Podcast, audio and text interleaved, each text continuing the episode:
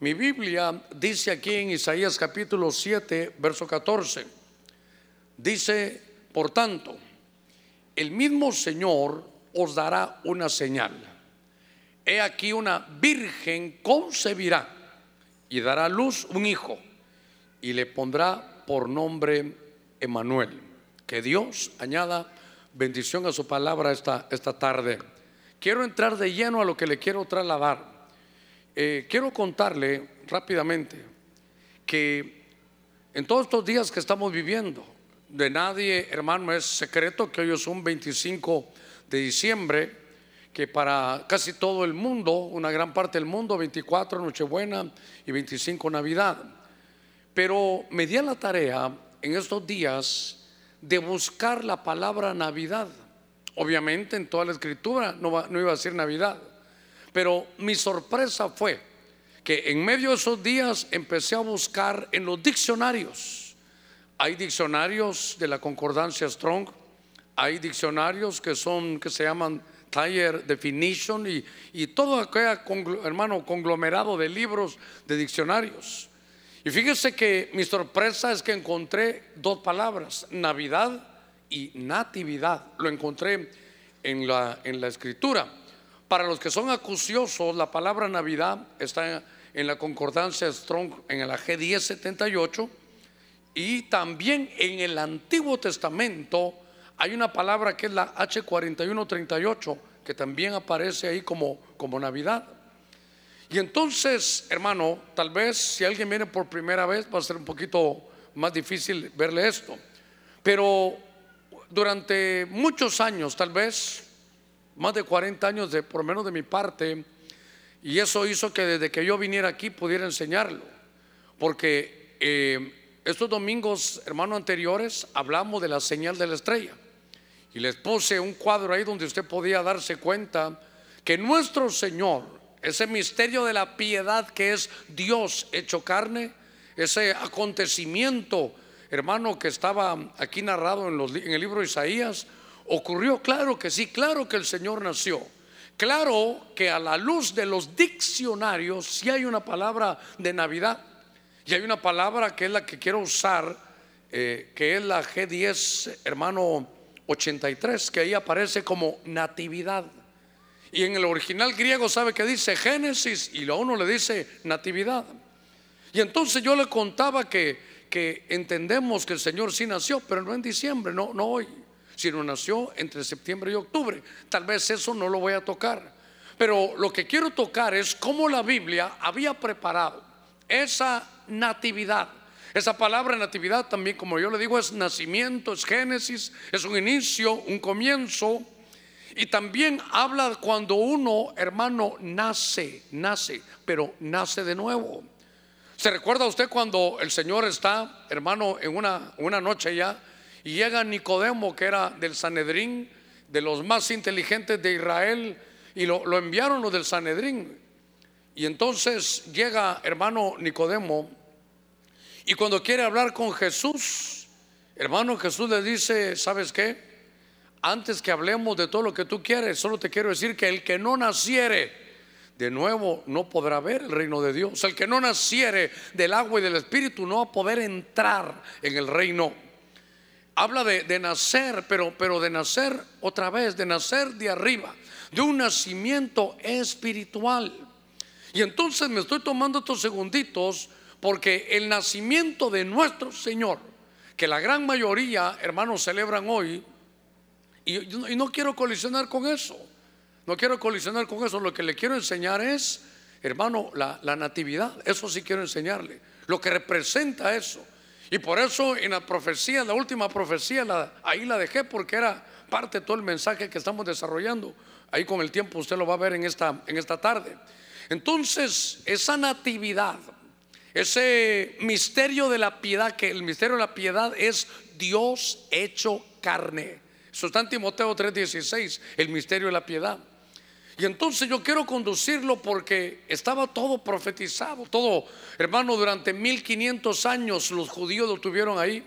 Le dijeron cómo iba a ser la madre, le dijeron cuál iba a ser la naturaleza cuando él naciera, le dijeron el lugar de su nacimiento, le dieron datos de cómo iba a vivir. Le dijeron, hermano, hasta dejaron señales para que el pueblo fuera.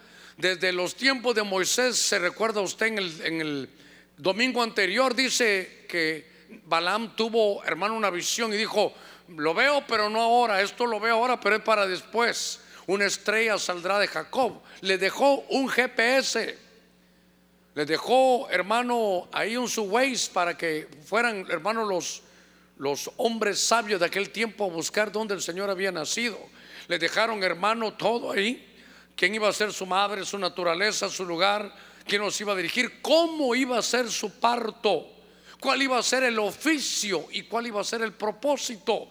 Yo quiero hablarle de estos siete puntos y de luego darle un giro para que podamos entender bien lo que es la natividad. Por eso unos hermanos no me habían visto, andaban, son pastores que venían afuera, me dijeron, hermano Germán, cuando me dijeron feliz, porque me están diciendo feliz cumpleaños. Yo sentí, ya menos sentía que me decían feliz Navidad, dije yo, ¿verdad? Pero así les dije yo a ellos, así los saludé. Porque yo quiero mostrarle lo que dice la escritura. Y vi que en los diccionarios, hermano, en el griego y en el hebreo aparecía esa palabra de, natividad. No estoy diciendo que es hoy el día, pero sí estoy diciendo que eso tenía que estar porque nuestro Señor, hermano, sí nació. Entonces yo le leí. Entremos de lleno ya después de estos ocho minutitos, hermano, de introducción. Dice, por tanto el Señor mismo dará una señal. ¿Cuál va a ser la señal? Que una virgen concebirá y dará luz un hijo y le pondrá por nombre Emanuel Note usted que la primera señal, la primera profecía, cuántos años antes, no sé, pero todos los del pueblo de Israel sabían que iba a venir, hermano, una señal. Una señal tan tremenda porque ninguna mujer puede concebir si es virgen. Entonces les dijo, una señal, una señal difícil. Una virgen va a concebir y va a dar a luz un hijo. Pero el nombre que ese hijo va a tener de ese milagro de esa, de esa virgen que va a ser elegida, dice que es Emanuel. Y aquí vamos a colisionar, vamos a colisionar con algunos que dicen, sí, ahí está Jesús, pero no es Dios. Sí, ahí está Jesús, es un gran profeta. Porque el quid del asunto no es venir a la tierra y saber, hermano de Dios. No, el quid del asunto es saber que Jesús es Dios. No hay otro nombre debajo del cielo en el cual podamos ser salvos. Solo en el nombre de Jesús, hermano, podemos tener vida eterna. El que tiene a Cristo Jesús tiene vida y el que no, hermano, está condenado. A ver, démosle palmas fuertes ahí a nuestro Señor. Entonces, lo primero que yo veo es aquí que estaba dicho ya su madre que iba a ser virgen y que el fruto era Emanuel y Emanuel significa Dios con nosotros. Lo que quiero subrayar es Dios con nosotros. No le pusieron, a ver, me voy a inventar el nombre, voy a hacer pedazos el hebreo. Navi el profeta y él, ese sufijo él, es Dios. Entonces nos dijo, el nombre de ese hijo que va a tener esa virgen es Navi él. No es un profeta, no es un profeta de Dios. No, no, no. Dijo, Emanuel significa Dios en medio de nosotros para que usted se dé cuenta, hermano, es la de la deidad de Jesús. Entonces, primero, número uno, su madre, una virgen, hermano Emanuel, que es Dios con nosotros, y luego que era, hermano, la Virgen María. En el mismo libro, y por eso detuve un poquitito los dones espirituales, porque en el capítulo de Isaías 9:6, venga conmigo, Isaías capítulo 9:6, lo quiero llevar a cómo se preparó toda la natividad del Señor. Lo quiero preparar para que veamos todo lo que se hizo, los datos que una sola persona iba a cumplir, hermano, hablando, hablando, mire, en diferentes lugares, con diferentes señales, en diferentes tiempos. Ahora, el pueblo de Israel tiene esta, esta, esta situación también, porque le dicen, porque un niño nos ha nacido, un hijo nos ha sido dado. Esa fue la profecía de hoy. Un niño nos ha nacido. Ahora no dice un, niño, lo que ahora un hijo nos ha sido dado. Y dice que la soberanía reposará sobre sus hombros. Y entonces ese, ese niño que nos han dado, ese hijo que nos han dado, dice, y su nombre, ¿cuál es el nombre de ese niño? Su nombre es admirable, consejero. ¿Qué otro nombre tiene? Tal vez ahí con amarillo. ¿Qué otro nombre tiene? El niño es Dios. El niño Dios. Entonces dice, ¿saben qué? Ese niño que nos, han, nos ha sido dado, eso nos lo dieron. Eh, un hijo nos ha sido dado. La soberanía reposará sobre sus hombros. Y se llamará ese niño, se llamará admirable. Se llamará consejero. Pero esto es lo que a mí, hermano, dice Dios fuerte. Es Dios todopoderoso. Su nombre es Padre eterno y es príncipe de paz. Entonces ahora en la profecía nos revelan su naturaleza. Ya, ya la habíamos visto, pero ya está en el, anterior, pero nos estamos enfocando más en la Virgen, en la, en la Madre. Ahora es la naturaleza. Punto número dos, la naturaleza. Su naturaleza iba a ser divina. Y entonces quiero, quiero quedarme aquí unos segunditos, porque no, oiga ahí, hermano, dice un, un niño y luego dice un hijo. Pero lo que me llamó la atención de este verso es, un niño nos ha nacido. Fíjese qué lindo. Un hijo nos ha sido dado. Déjeme hablar un poquitito porque, insisto, esta fue la profecía. Un niño nos ha nacido. ¿A usted le ha nacido algún niño? Alguien dirá, no, pastor, yo solo mujeres tengo, fíjese.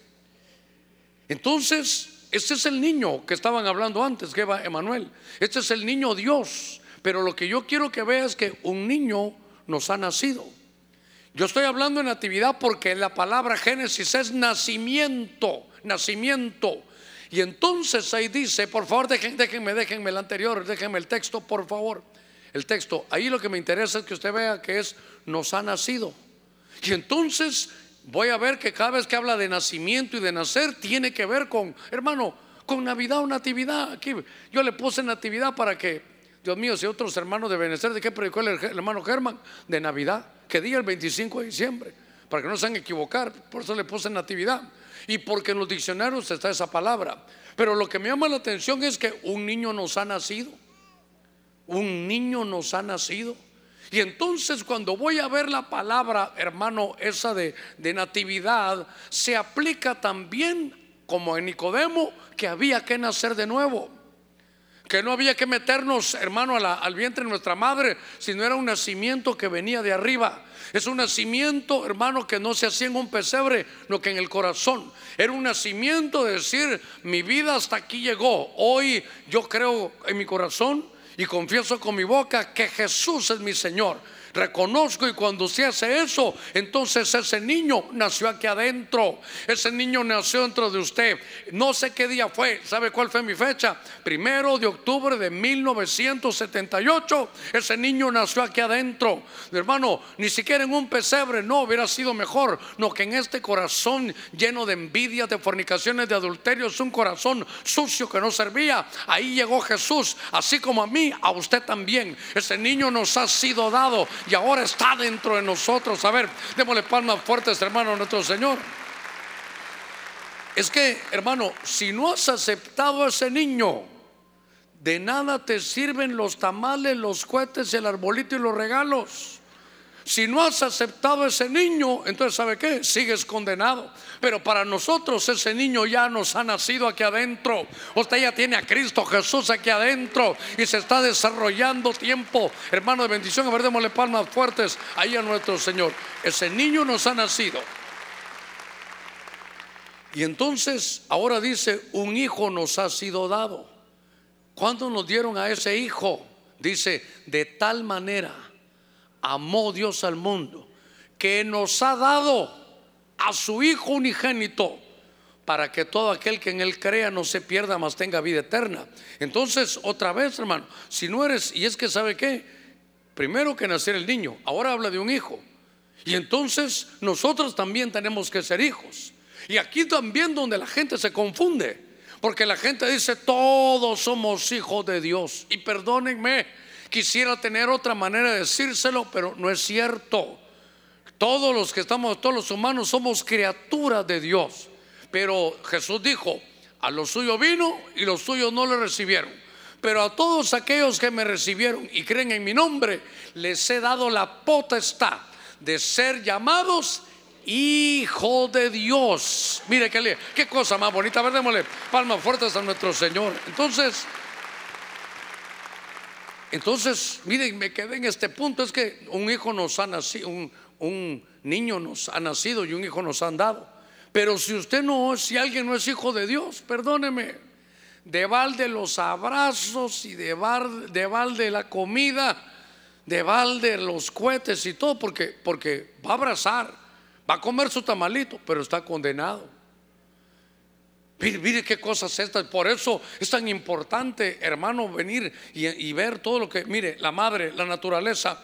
Cuando voy a Miqueas, capítulo 5, verso 2, déjeme avanzar un poquitito. Miqueas 5, 2 dice: Pero tú, Belén, Efrata, aunque eres pequeña entre las familias de Judá, hermano, era una aldea. Pero tú, Belén Efrata, aunque eres pequeña entre las familias de Judá, de ti me saldrá el que ha de ser gobernante de Israel. Otras versiones, ¿sabe qué dice? El que va a ser el pastor de Israel.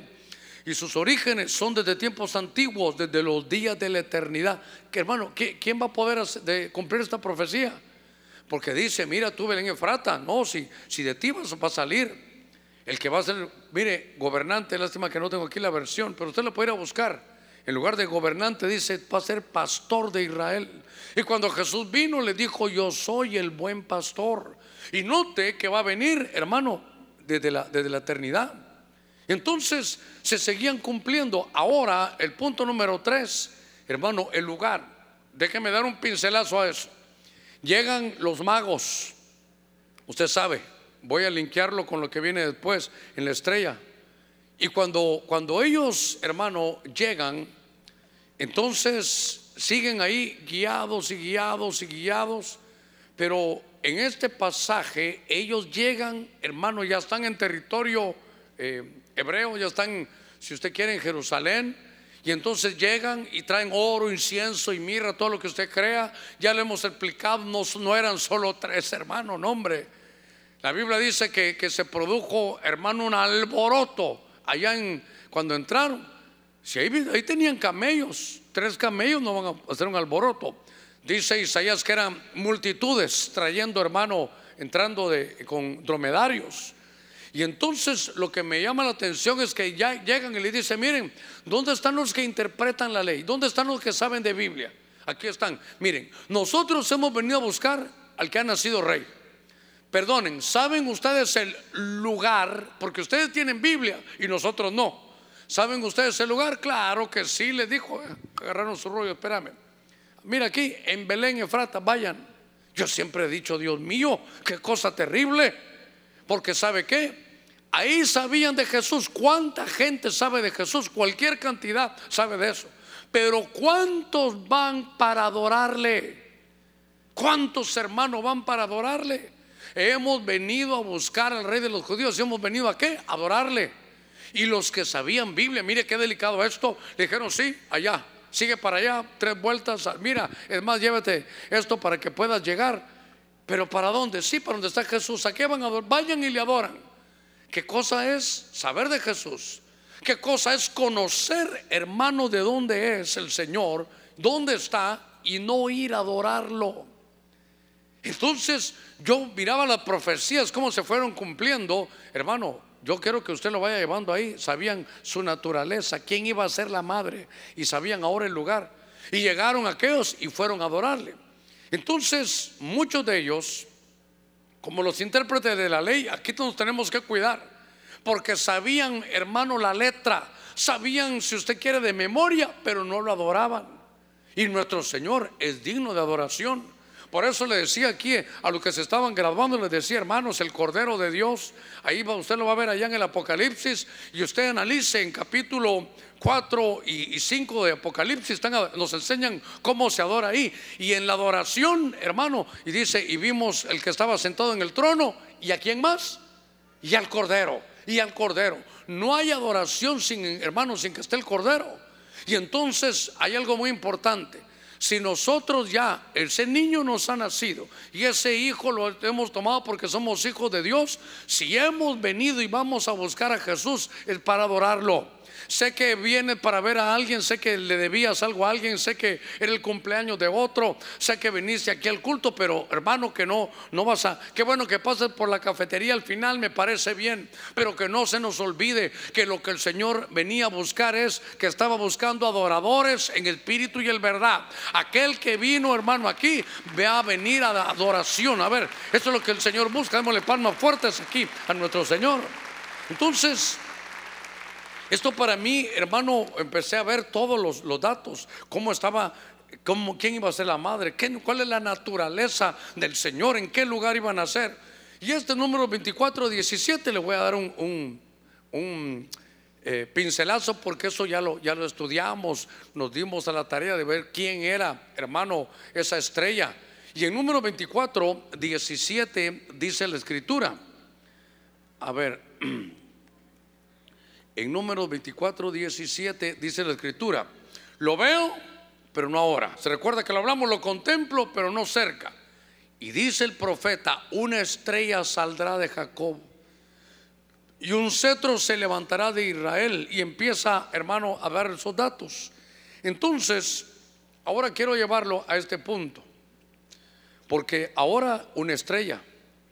Y entonces, para los que no vinieron en esa oportunidad, hablamos de todas las situaciones, hermano, que, que se podían dar ahí, de todo lo que yo por lo menos pude, pude ver en ese pasaje de número 24, 17. Y el anuncio que hicimos es, hermano, que de años he tenido eso en mi corazón, es qué tipo de estrella podía ser.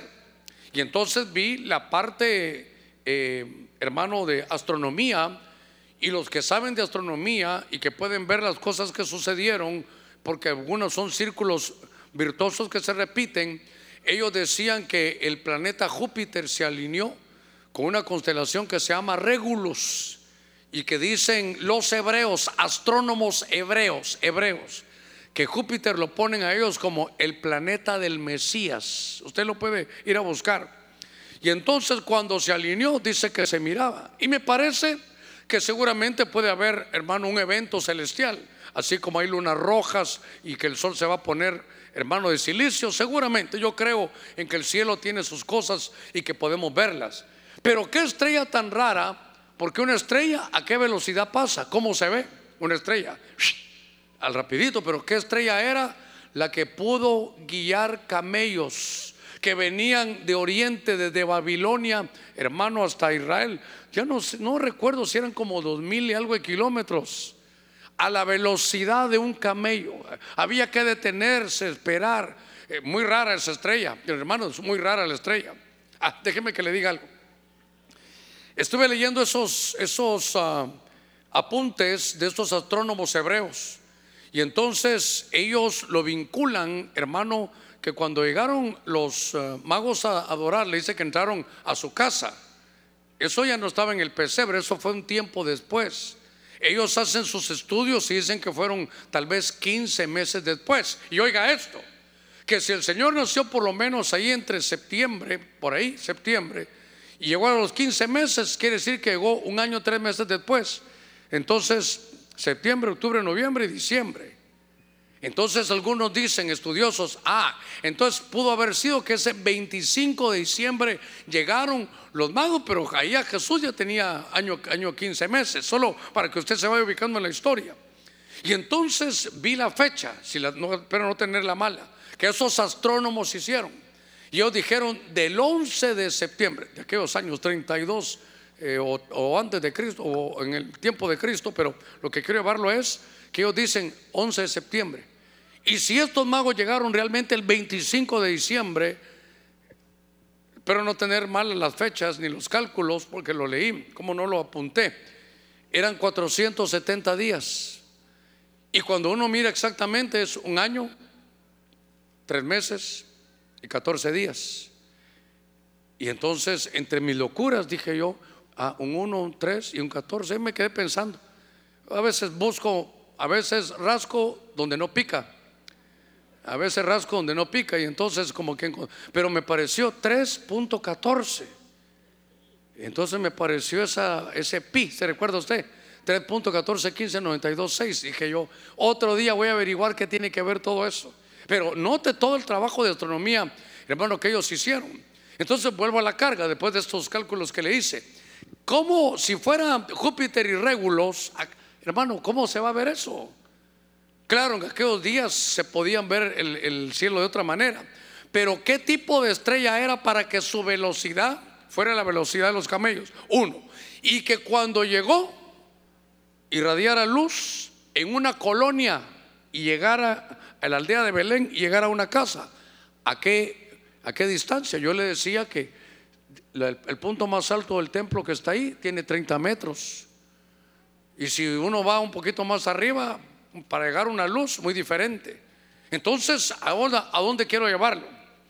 Que por lo que vimos, si usted no estuvo, es que llegamos a la conclusión que cuando el Señor vino, recuérdese que fueron con unos, habían unos pastores ahí en las vigilias de la noche, eh, llegaron, ellos también, y entonces hay dos eventos con los pastores y con los magos, pero donde quiero decirle es cuando llegó ahí.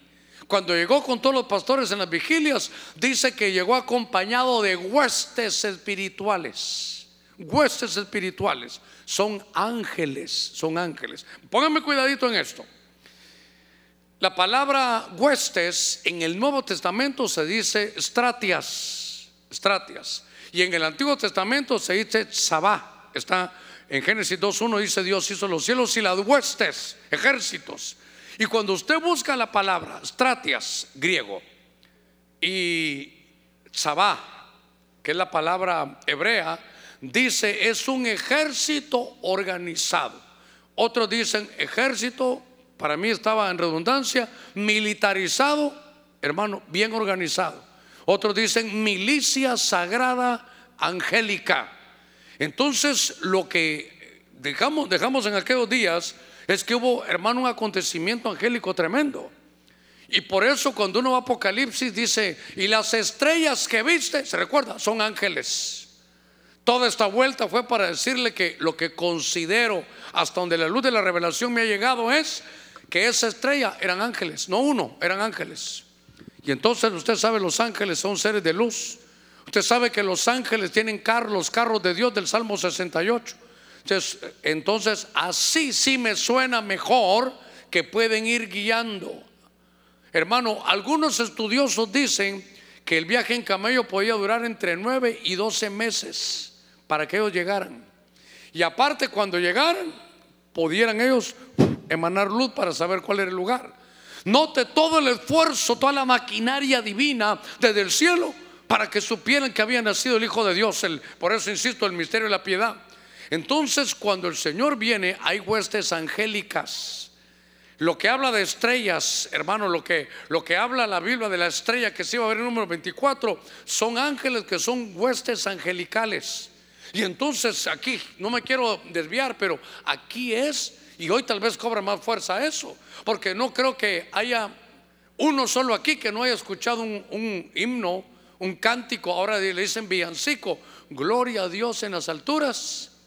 ¿Y qué más? Y pasa a los hombres de buena voluntad. La, Biblia dice pasa a los hombres en el que Dios se complace. Pero ese es, es un villancico que usted se sabe de niño.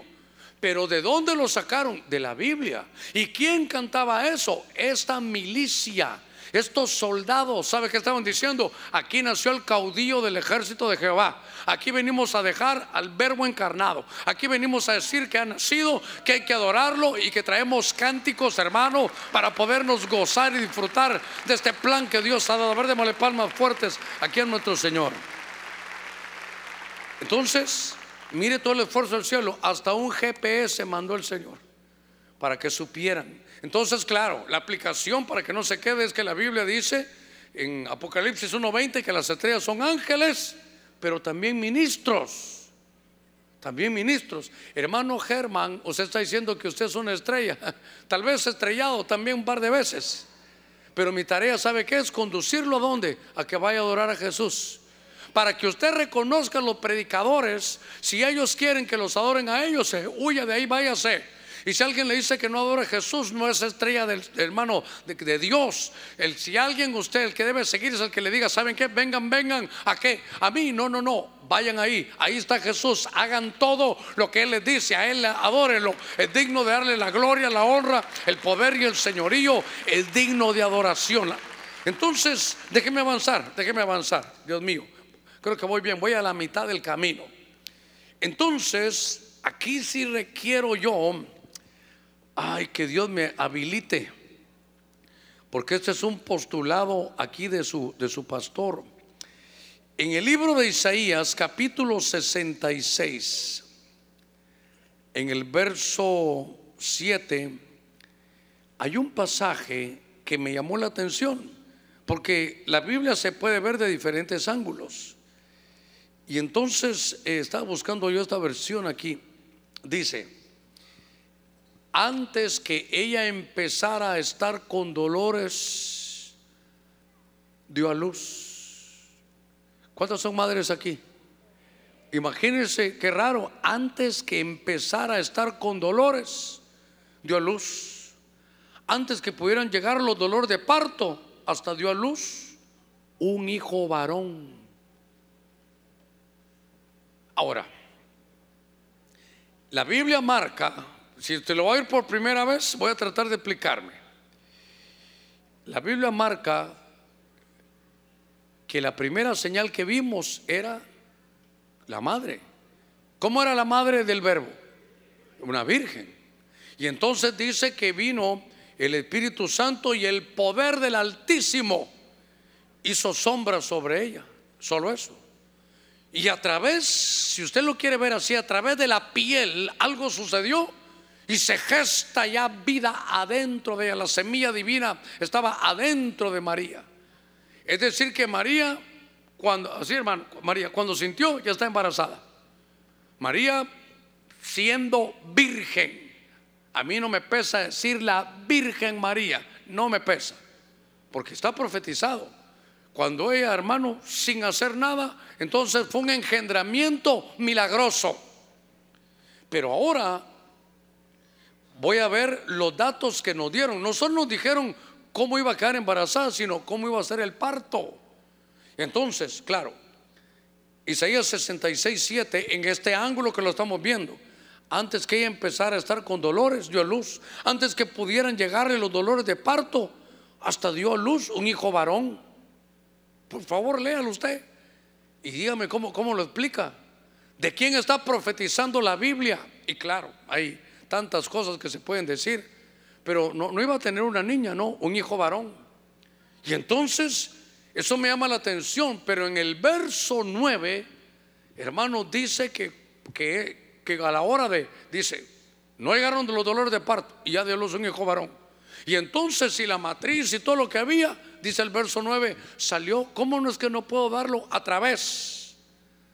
A través, yo dije, ¿a través de qué? ¿Cómo? Y entonces me vino ese pensamiento, usted madúrelo, póngalo ahí, y si no, esto no cambia nuestra fe, tírelo ahí. Pero si el engendramiento fue milagroso, hermano, el parto también, usted se da cuenta que fue milagroso. Pero pastor, pero, pero una mujer tenía que tener dolor de parto para tener un hijo humano, sí. Pero aquí ni Dios no le permitió ni dolores de parto. Entonces lo que yo pienso es que así como entró la semilla divina, así salió. Obviamente ya estaba embarazada, obviamente ya tenía sus, si usted quiere, sus nueve meses. Pero fue un parto que yo, hermano, eso póngalo a mi, a mi, a mi cuenta, lo puse como una cesárea divina. ¿Por qué como cesárea? Porque los césares, dice la historia, que como eran los reyes, nacían reyes, nacían así por cesárea, entonces una cesárea divina. Porque entonces, a ver si lo van poniendo por ahí, porque este parto de Isaías 66 sin dolor, sin dolor. Y este parto es una cesárea divina porque nació el Rey de Reyes y Señor de Señores. Mire, así como fue el engendramiento, así fue también el parto. Lo que quiero, hermano, es toda la maquinaria. Me puse a leer ayer toda la maquinaria que el cielo hizo para esta natividad. Y entonces empecé a ver yo todo, hermano, esta, esta manera del trabajo que, Dios estaba haciendo allá arriba. Y entonces yo quiero que, que, que usted lo vaya viendo conmigo. Pero luego de esto, luego de esto, quiero llevarlo a Lucas capítulo 2, verso 7. Venga conmigo. Hay unas versiones tan, mire hermano, la mayor bendición que tenemos es el poder conocer de otras, de otros eh, ángulos también la escritura. Y en Lucas, déjeme buscarlo aquí, capítulo 2, verso 7 hay una versión que es la versión del, código real. Y entonces aquí, mire qué cosa esta. Lo que me llama la atención es que nuestras Biblias, ¿verdad? Dicen, ah, y dio a luz a su hijo primogénito, lo, lo envolvió en pañales y lo acostó en un pesebre por no haber sitio para ellos en el mesón. Entonces, ah, el código real, a ver, Mire, mire la señal, si usted quiere, esta es una señal del pesebre, pero hay una señal del pesebre, pero hay otra señal que ahí lo estaban viendo ellos, que el código real, ¿qué es el código real? Es un Nuevo Testamento, pero no basado en el griego, sino basado en el hebreo. Y entonces nuestra versión que habla, hermano, de, pañales, es nuestra, nuestra palabra, hermano, qué sé yo, hispana, nuestra palabra en español. Pero lo que dice es que con mantas sacerdotales. Lo envolvieron en mantas sacerdotales. ¿De qué nos estaban hablando? ¿Qué era ese niño? ¿Eh? Sacerdote. Ok, ahorita voy a colisionar con usted un poquitito. Pero ¿cómo iba a ser sacerdote si él era de la tribu de Judá? Y aquí estamos viendo, hermano, el hebreo. Entonces, yo quiero que usted vea esto. Nuestro Señor era de la tribu de Judá, no era de la tribu de Leví. Pero aquí hay algo, que a un niño que no es de la tribu de Leví lo están envolviendo en pañales, pero es mantos sacerdotales. Hermano, todas las señales que el Señor estaba diciendo. Y por eso en la profecía se quedó grabada ahí.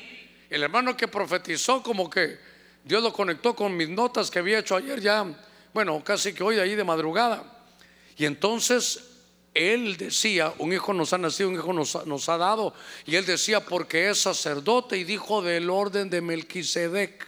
Si usted puede oír esa profecía después, ahí la va a ver. Yo dije, Dios mío, aquí, hasta aquí voy a tener esto, está, están, me están confirmando el mensaje. Entonces, aquí está marcado su oficio. Aquí está marcado su oficio. Diga conmigo su oficio. ¿Por qué? Porque el Señor venía a ser sacerdote. El Señor venía a ser sacerdote. Todas las actividades que él hacía era como que él fuera un sacerdote. Pero no iba a ser un sacerdote, esto es muy importante, no iba a ser un sacerdocio levítico, porque él no era de la tribu de Leví. El sacerdocio de él, porque él es eterno, venía de la eternidad, según Miqueas 5:2, tenía que ser un sacerdocio eterno. Y el único sacerdocio eterno que hay en la Biblia es el de Melquisedec. Y él es el sumo sacerdote del orden de Melquisedec.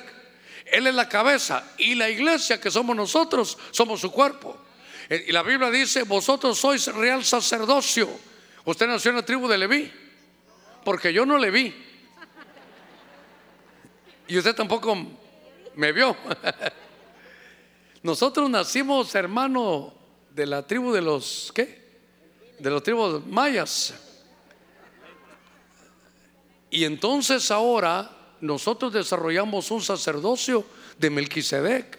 Cuando yo veo esto, digo, yo sabe qué digo, y eso que está escrito en hebreo y los hebreos no lo ven, ¿sabe por qué? Porque ahorita tienen ellos sus ojos cerrados.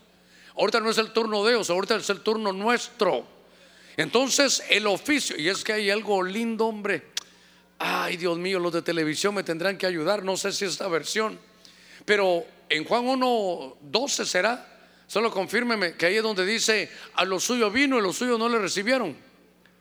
No sé, solo verifíqueme si es ahí. Ahora, aquí te tengo a ti, aquí tengo un pastor. Búscame en el código real que dice en el 1.12. ¿Sabe por qué? Hay una versión que dice, no dice que a los suyos vino, dice a lo de su oficio vino. Esa es, a ver, léela tú, aquí Melvin. El verso 11. 1.11 1.11 de Juan. de Juan. Dice, a los de su propio oficio vino, pero ellos no lo aceptaron. Y el 12 dice, mas a todos los que le aceptaron, a los que creen en su autoridad, les dio derecho de ser llamados jueces y sacerdotes de Elohim. Entonces solo oiga, a los de su oficio. Y no se recuerda que había dos sumos sacerdotes, Anás y Caifás. ¿eh? Hermano, lo vio Anás, Caifás, Herodes, Pilato y a crucificarlo. Entonces yo quiero que se dé cuenta que el oficio que traía Jesús, hermano, era de sacerdote. Y por eso tan lindas estas versiones, que esto es, hermano, es, es tremendo. ¿En qué, qué dijimos que era Lucas? Dos, no, no, no, pero ya lo, cuando hablamos de los pañales, de los 2.7, léete lo que, lo que está ahí. Otra vez, vamos al 2.7. Dice, y dio a luz a su hijo primogénito y lo envolvió con mantas sacerdotales y lo tenía en su regazo dentro de una sucá, porque no encontraron sitio para ellos en las posadas. Ahí está, otro detallito, déjeme que me lo saboree. Me quedé pensando, es que sabe qué es lo bonito, que Dios da nuevas luces. Hombre, dije, Señor, esto ya lo he leído, dame una nueva luz. De, déjenme ahí, haceme un favor ahí en televisión, eh, poneme Zucca ahí, ahí con amarillo. Y poneme que no se halló lugar, vamos a ver, y no encontraron sitio en las posadas. Ay, pastor, las posadas, pastor. Es en el mesón, posado, donde iban a posar ellos. Ok, ahí nos ponemos de acuerdo. Aquí también hacen aquello de tucuti, cutu, tucu. No, ¿verdad? Allá en mi tierra se hacían eso. Bueno, déjeme, déjeme ir aquí despacito. Oiga esto, aquí hay otro punto importante. ¿Cómo es posible que llega José y María? Va a dar a luz María y no hay lugar en el mesón. No hay lugar, en la posada pues. No hay lugar. ¿Cómo no iba a haber lugar? ¿Por qué, ¿Por qué no había lugar? Y entonces se me alumbró este cerebro tan chiquitito como que vio Dios la luz ahí y me mandó una luz. ¿Por qué? Porque tres veces al año, para la Pascua, para los tabernáculos, ¿se recuerda? Y para Pentecostés, todos subían a Jerusalén. De todos los lugares donde estuvieran, todos subían. ¿Sabe qué? En todos los hoteles vendidos, porque todos subían, subían, subían, subían. Todo el mesón, perdón. A ver, ¿qué dice esta versión? Su primer hijo dice, como no ha encontrado lugar en ningún hotel. Ahí está. Decomisada está el teléfono de me lo llevo. Sí. Qué barbaridad. Ok. Entonces, lo que, mire, pero espérame, no, no nos- no nos distraigamos. Posada, hotel o mesón. Yo siempre me puse a pensar por qué no había lugar. Un lugarcito. Ah, imagínense, en este mesón hay, no hay. Bueno, en este hotel no hay, me voy al otro, en el tuyo está. Estaban llenos los hoteles. ¿Por qué? Dice la Biblia, ¿dónde está ese salmo que dice yo me alegré con los que me decían vamos a la casa del Señor? Dice vamos subiendo para Jerusalén. ¿Qué salmo será ese? A ver, entre todos los estudiosos. Ya van, dice, eh, yo me alegré con los que decían vamos a la casa de Jehová. Eh, ya están pisando nuestros pies sus umbrales de Jerusalén. Qué alegría cuando me dijeron vamos, subamos a la casa del Señor. Es un salmo. Entonces solo le quiero decir esto. ¿Por qué no había hotel? Porque tres veces al año, pero po- ponga cuidado, en la fiesta de la Pascua, esta no era la Pascua, en la fiesta de Pentecostés, esta no era, en la de los tabernáculos, subraya eso usted nuevo, en la de los tabernáculos, toda la gente donde estuviera, todos subían ahí a adorar al templo. Y entonces, eh, creo yo que esa es la fiesta de los tabernáculos, ahí guárdenla ahí. Pastor, pero ¿y por qué cree que la Pascua no? Porque Sukkah viene de Sukkot y Sukkot es tabernáculos. Entonces, por favor, ponga toda, toda su, su mente aquí en esto.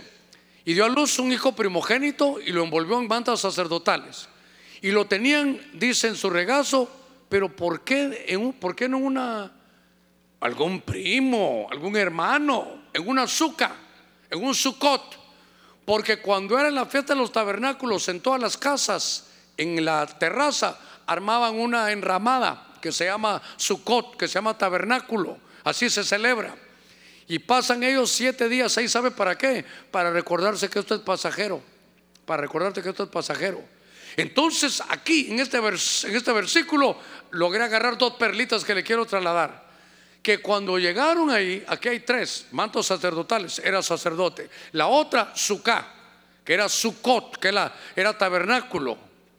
Y tercero, que no había lugar en los hoteles porque estaba lleno, porque todos subían. ¿Sabe cómo es? Como que tres veces al año toda la gente de Honduras sube aquí a, aquí a San Pedro para hacer alguna labor. Todos, de todos los departamentos, toda la gente sube. ¿Se imagina cómo estaban los hoteles? Entonces, era sacerdote, día de los tabernáculos, y entonces aquí viene algo tremendo. Por eso dice la Biblia que el Señor tabernaculizó con nosotros. Entonces el Señor nació cuando llegaron ahí, que no había lugar para María, en la fiesta de los tabernáculos. Una prueba más que el Señor nació entre septiembre y octubre. Ay, pastor. Y los tamales, invítame y me lo comemos. Lo importante, ¿sabe qué? Que la verdadera Navidad y la verdadera natividad es que tú hayas nacido de nuevo. Que Cristo Jesús nació aquí adentro, hermano, en tu corazón. A ver, démosle palmas fuertes a nuestro Señor. A su nombre, a su nombre, a su nombre. Ah, la gloria sea para Él porque no había lugar, pero sí hay lugar aquí en su corazón. Pastor está muy sucio, él ahí llega y donde él llega hace su trono, donde él llega él limpia, donde él llega él purifica. La sangre de Cristo todo lo puede hacer. La sangre de Cristo borra, quita, hermano, tus pecados y nos hace una nueva criatura. Esa es nuestra natividad. Démosle palmas fuertes a nuestro Señor. Gloria a Dios. Gloria a Dios. Entonces, Ahora, Dios mío, creo que voy bien de tiempo. Entonces, mire lo que hemos visto. Hemos visto ahí la que iba a ser su madre, su naturaleza, su lugar, su GPS en la estrella, el parto, su oficio. Y ahora quiero cerrar con su propósito. En el mismo libro de Lucas, solo que en la versión 1909, en el verso Lucas 2.12 Lucas capítulo 2, verso 12. Y esta será la señal. Hallaréis un niño, mi Biblia dice envuelto en pañales. Eh, voy a bajarme allá para ver cómo lo dice. Y acostado en un pesebre. Pero la versión, hermano, la, versión a 1909, perdóneme, dice que estaba echado. Hermano, es que esta palabra tiene otra connotación, hombre. Fíjese que si usted la ve ahí, ahí está, dice, echado en un pesebre. ¿Cómo miraría usted? A ver a quién agarro de ejemplo. Aguántame, aquí, aguántenme usted, ya te agarré. A cualquiera de todos ustedes voy a agarrar. A Melvin. Ahí me perdonan, está la familia. Llego yo a la casa, ¿verdad? Y hermana, perdone, está el pastor Melvin. ay, eso el corto no lo puede atender. ¿Por qué, hermano? Está echado. ¿Qué parece? Eh, ¿Estará el hermano en la casa? Vaya, usted llega a mi casa. No, usted vino aquí a la iglesia y yo tenía sueño. La tarde. ¿Usted nunca le ha dado sueño en la tarde? A pesar que se toma un café. ¿No no, ha pescado usted alguna vez así? Imagínense que usted viene, me urge hablar con el pastor y la hermana Claudia le dice, no lo puedo atender. Ahí está su carro. Dígale que es urgente. Ay, hermano, dígame la verdad, ¿qué está haciendo el pastor? Está echado. ¿Usted qué diría? ¿A quién le decimos que está echado? Ah, pero si llego a su casa y su perrito ahí, rintintín, ahí está. ¿Y dónde está el perro? Hermano, hay perro en su casa, sí, pastor, no se preocupe, está echado. Ahí no hay problema, porque en nuestro español echado es como para un animal. Y entonces, ¿por qué dice, esta será por señal, hallaréis un niño envuelto, ya vimos, aquí se pañales, pero son sacerdotales, echado en un pesebre. Un niño echado. Un niño echado. Porque era el cordero. Por eso, Ahí está y nuestras versiones lo adornan. Ahí está acostadito. No, no, echado estaba. Entonces, cuando uno dice, ¿cómo así echado? ¡Ey! Aquí hay otro ángulo. Que el niño Dios, el niño que nos dieron, el hijo que nos ha nacido, el que vino, hermano, para salvarnos, es un cordero. Por eso yo me siento privilegiado cuando aquí me dicen, me gradué de cordero. Alguien dirá, "Ay, eso ni que pasen. Eh, Jesús no hizo un solo milagro ni comenzó su ministerio antes de graduarse de cordero. Por eso desde este 2023 los corderos se gradúan y van a ir a trabajar de una vez, ya van a servir aquí en la iglesia del Señor, porque nos aceleraron, nos aceleraron. A ver, démosle palmas fuertes ahí a nuestro Señor. Me quedan nueve minutos, pero qué lindo, hermano, me quedó el, el tiempo. Pongan el número siete, por favor, ya. Entonces, ahí está. ¿Quién era su madre? La naturaleza, hermano, su lugar, su GPS, su parto, su oficio y su propósito del Cordero era salvarnos. Entonces, yo quiero, yo quiero utilizar estos ocho minutitos porque voy a recordarle algo. Cuando comencé, no sé si usted había puesto toda la atención, pero encontré, no en la Biblia, a ver cómo lo puedo decir, en nuestro idioma como está, pero en las palabras que usa el griego hay una acepción cuando se dice nacer. Y en nuestras palabras es Génesis y lo encontré con hasta con doble N, Génesis, Génesis. Y aparecía natividad. Y esa palabra es la G1083. A ver si, si pudiéramos, bueno, no hace falta ahí, pero los hermanos en televisión no creo que la vayan a poder ubicar. Pero a donde quiero conducirlo es que de esa G1083 que es natividad, natividad. O sea que hoy sí no voy a tener problemas de decirle hermano, hermano, feliz Navidad le voy a decir. No voy a tener problema, porque usted ya sabe lo que estoy hablando. Después estoy hablando, hermano, de, que nos recordamos más que cuando el Señor nació allá, cuando nació aquí. Entonces la- la- la- las fechas van a cambiar de todos, hermano, de todos. Pero esa fue su natividad, esta es la verdadera. Y entonces aquí hay unos sellos. Entonces yo le decía, póngame cuidadito en esto. La palabra natividad está en la G1083. Pero de esta G1083 se deriva una que está cerquita que es la G1080. Y fíjese que cuando la voy a buscar ahí, hay una frase que me llamó la atención. Venga conmigo al primera, a la primera de Juan, capítulo 3, verso 9. Primera de Juan, capítulo 3, verso 9. Aquí la tengo. A ver cómo la ubico, Dios mío.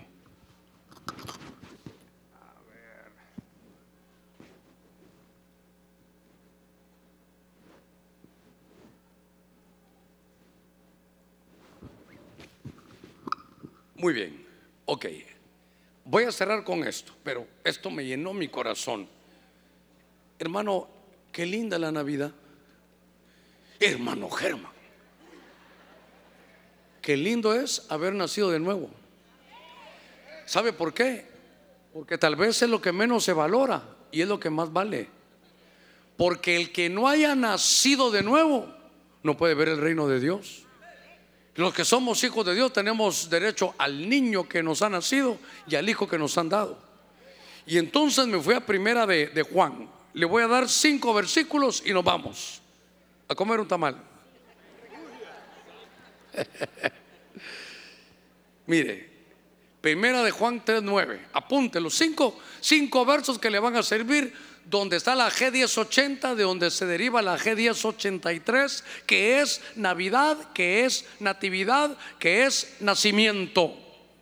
Y entonces, en 1 Juan 3:9, excelente. La frase que me llamó la atención aquí es nacido de Dios, porque esa palabra nacido es la G1080. Le repito varias veces que viene de la G1083. ¿Qué es la G1083? ¿Qué dice? Natividad. ¿Qué dice? Allá arriba, ¿qué dice? Ay, pastor, cruz, cruz, que se vaya el diablo y venga Jesús. No, aquí está en la Biblia. Ninguno que es nacido de Dios practica el pecado. No dice que el pecado no nos alcance, no dice no practica el pecado. Porque la simiente de Dios permanece en él y no puede practicar el pecado porque es nacido de Dios, tiene la natividad de Dios. ¿Va conmigo? Segundo texto. Segundo texto. En el 4.7. Ah, que esos de televisión están pero afinaditos. Dice, a ver, 4.7. Ahí lo tiene usted arriba, déjeme buscarlo aquí. Dios mío, ¿dónde está que me perdiste? Ahorita voy, ahorita voy.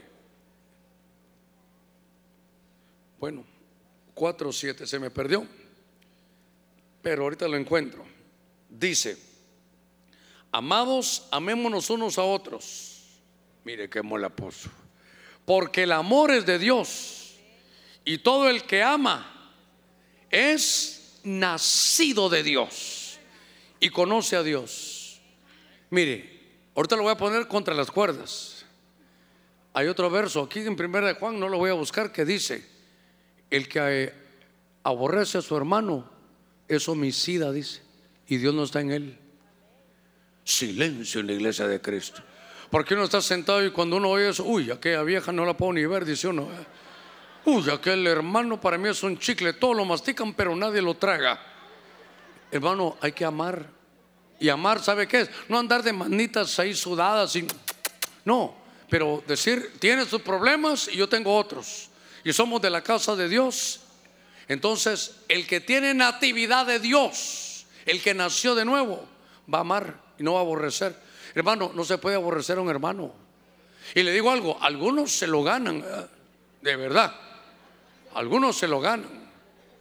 Yo he tenido unos que yo soy muy abierto, quiero contestar, pero algunos sí.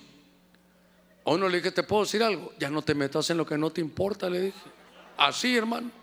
Porque Dios santo, hermano. ¿Y por qué eh, se ponen así? Porque hay una luz azul, una verde y otra rosada en su iglesia. ¿Y por qué se puso una corbata? ¿Por qué se puso hoy de verde? Solo le faltó la corbata roja para navideño, pastor. Se, yo digo, perdónenme si solo falta que me diga que, qué color de calzoncillos uso, hermano. Terrible. Hasta que le dije, mira dónde vivís en tal lugar. ¿Te puedo pedir un favor? Claro que sí, pastor. Ya no te metas en lo que no te importa, le dije. ¿Por qué seis profecías hoy? Porque se me dio la gana, me daban ganas de decirle, hermano. Bueno, Señor, tengo que amarlo. Lo amo. Lo vamos a agarrar entre varios y lo vamos a mandar afuera. Bueno, para que no- yo sé que usted piensa así también. Perdónanos, Señor. Ok, 4.7. 4.7. Nacido de Dios. Esa frase quiero dejarle. Ahora, ¿cuál nos toca? 5.1. A ver, ¿qué pasó aquí, Germán? Vamos a ver. Sí, aquí está. 5.1. Ahorita nos vamos. Todo aquel, mire qué lindo, que cree que Jesús es el Cristo, es nacido de Dios. Y todo aquel que ama al Padre, ama al que ha nacido de Él. Oiga esto. Todo aquel que cree que Jesús es el Cristo, ya nació de nuevo. Así que, ¿cuántos hemos creído que Jesús es el Mesías, que Jesús es el Cristo? ¿Sí? Oiga lo que voy a decir, va a quedar grabado. Feliz Navidad. Así sí, así sí. Feliz Natividad. No vaya a salir diciendo, el hermano Germán va a poner arbolita. No, hombre, no, no, no, no. No, no tengo líos tampoco con eso, pero yo no lo hago desde hace cuarenta y tantos años. Lo que le quiero demostrar es la verdadera Navidad, la verdadera natividad. Y es nacer de nuevo, el que ha nacido de Dios, el que ha experimentado la natividad que Dios envía. Entonces, ahora se imagina aquí, eh, ¿cómo dirá la, perdóname, ahora ya me van a mandar a decir los hebreos a mí, no te metas en lo que no te importa, Germán. Pero esta, ¿cómo dice en la versión hebrea? En la del código real, ¿cómo dice? Sí, 5.1. Todo aquel que tiene a Emuná, dice aquí, es Yeshua, como Masai, recibe un espíritu nuevo de parte de Dios. Entonces ahí dice que todo aquel que tiene a Jesús como su Mesías, me- Mesías, su Mesías. Y entonces todo aquel hebreo mesiánico que no reconoce a Jesús, no ha nacido nuevo, podrá saber griego, hebreo y arameo, pero no, no, se salva uno por eso. Hermano, por eso lo más grande es haber nacido de nuevo. Lo más grande es que Dios te llamó. No, no por lo que éramos, porque si por méritos a nadie, pero por el mérito de Cristo nos eligieron por el beneplácito de su voluntad. Fue su consejero y dijo a de San Pedro Sula, son para mí, que nazcan de nuevo. Le voy a dar de mi simiente divina, le voy a dar de mi Espíritu Santo. Qué cosa más bella. Se me acabó el tiempo, solo a ver, ¿qué me queda? Una más. Una más, una más y nos vamos. 5-1 eh, le dije. Solo, o 5-4 le dije. No, me faltan dos. 5-4. Otra vez. Porque todo el que es nacido de Dios, nacido es G1080, que viene la G1083, que es natividad. Todo el que es nacido de Dios vence al mundo. Y esta es la victoria que ha vencido el mundo, nuestra fe. ¿Qué le parece? El que tiene la natividad, el que ya nació Jesús aquí adentro, vence al mundo. Hermano, le digo algo, sí puede vencerlo. Pastor, pero yo tropecé. Mire, usted ni se da cuenta, pero ayer tropecé. Cuantas veces te tropieces, esas veces te vas a levantar. Siete veces cae el justo y aún de las séptimas se levantará. Porque tú eres salvo por la obra de Cristo. A pesar de nuestros errores, Dios está con nosotros. Pero te ha dado la fuerza. Vence al mundo. Y para que nos vayamos, porque ya, ya se acabó el tiempo. La última 5.18. Sabemos que todo el que ha nacido de Dios, lo voy a aburrir, G1080, que viene de cuál? ¿De la G qué? 1083, ahí la va a buscar, que es natividad. Dice 518, que todo el que ha nacido de Dios no peca, sino que aquel que nació de Dios lo guarda y el maligno no le toca. Por favor, hay que entenderlo. Porque por eso nos dijo de no es de practicar el pecado, porque el pecado todo nos alcanza. Pero oiga, aquí dice, sino aquel que es nacido de Dios, hay una versión, hermano, déjela ahí la 5.18, pero, pero hay una versión que no dice el que nació de Dios, Dios lo guarda. ¿Sabe qué dice? Que el que nació de Dios se guarda a sí mismo. Se guarda a sí mismo. Y el maligno no le toca. A ver, a ver, ¿qué dice? Sabemos que todo el que ha nacido de Dios no peca más que el que nació de Dios, se guarda a sí mismo y el malo no lo toca. Se guarda a sí mismo, ¿sabe qué? Hermano, ¿a cuánto nos alcanza el pecado? ¿Cómo se siente usted puede pecar? Qué bien, hermano. ¿Cómo se siente usted? Ay, Señor, ¿qué ha pasado? ¿Por qué se siente incómodo? ¿Por qué no se puede regresar uno al mundo? Porque hay una naturaleza dentro de ti ya. Porque la natividad, Jesús ya nació aquí adentro. Y si ya nació, no puedes nacer. Ahí va a estar eternamente. Ahí en tu corazón. A ver, démosle palmas fuertes. Ahí a nuestro Señor Jesús. Gloria a Dios. Pónganse de pie, lo voy a bendecir. Pongámonos de pie, lo voy a bendecir. Gloria a Dios. Qué lindo, hermano. El mayor regalo es que nos eligieron desde antes de la fundación del mundo. No se vaya todavía, deme un minuto, lo voy a bendecir, no va a ser llamado. Pero quisiera que estuviéramos, sí. Gracias, hijo. Entonces, ¿sabe qué? Yo quiero orar por usted, porque hay algo que el milagro más grande que hay es que nos hayan podido cambiar. El milagro más grande es que el Dios del cielo, el Dios todopoderoso, que ni los cielos lo pueden contener, hizo un plan para meterse en tu corazón y cambiarlo. Ya no puede ser uno el mismo. Empieza uno, hermano, a, buscar. Mire, se guarda a sí mismo el deseo de, de la santidad. Yo quiero bendecirlo. Padre, en el nombre de Jesús, te damos gracias esta tarde. Señor, porque hemos visto que esta natividad fue que tú nacieras en nuestro corazón. Gracias Señor, porque eso no fue mi proyecto, eso no estaba en mi mente. Jamás pensé que eso sucediera. Pero a pesar de lo que soy, a pesar de mis faltas, a pesar de mis fallas, a pesar de mi naturaleza humana caída, a pesar de las amarras y todo tú, Señor, en el beneplácito de tu voluntad me has elegido. Bendigo a cada uno, Señor. Gracias por tenernos juntos y aquellos que tal vez están escuchando este mensaje y están fuera de casa. Sabemos que son nuestros hermanos, que los amamos y que anhelamos que regresen. Y aquellos nuevos que están empezando a venir, Señor, que tu Espíritu Santo que vive adentro de nosotros, Señor, nos conduzca a la búsqueda, que nos conduzca a nuevos niveles. Bendigo a tu pueblo, Dios mío, este esta tarde los bendigo a todos, la obra de sus manos, sus negocios, sus empresas, su oficio. Bendigo su propósito. Bendigo a todos aquellos que hoy se graduaron, porque serán para bendición de Dios todos los trabajos que vamos a conseguir, Señor. Aquí está tu pueblo, al que tú has elegido. Señor, aquí estamos los que somos parte de tu pueblo que las mejores cosas de nuestro país sabemos que son para nosotros. Señor, me atrevo a confesarlo. Lo mejor, Señor, es para nosotros. Nunca nos hará falta. Tú eres nuestro proveedor, nuestra provisión. Te pido por la paz de nuestra ciudad. Te pido que podamos regresar en paz y con bendición. Y gracias Señor por mover toda esta maquinaria, por mostrarnos quién iba a ser la madre, la naturaleza, el lugar, la guía, el parto, el oficio, el propósito y gracias por haber nacido aquí en mi corazón. En el nombre de Cristo bendigo a todos mis hermanos. Somos una gran familia.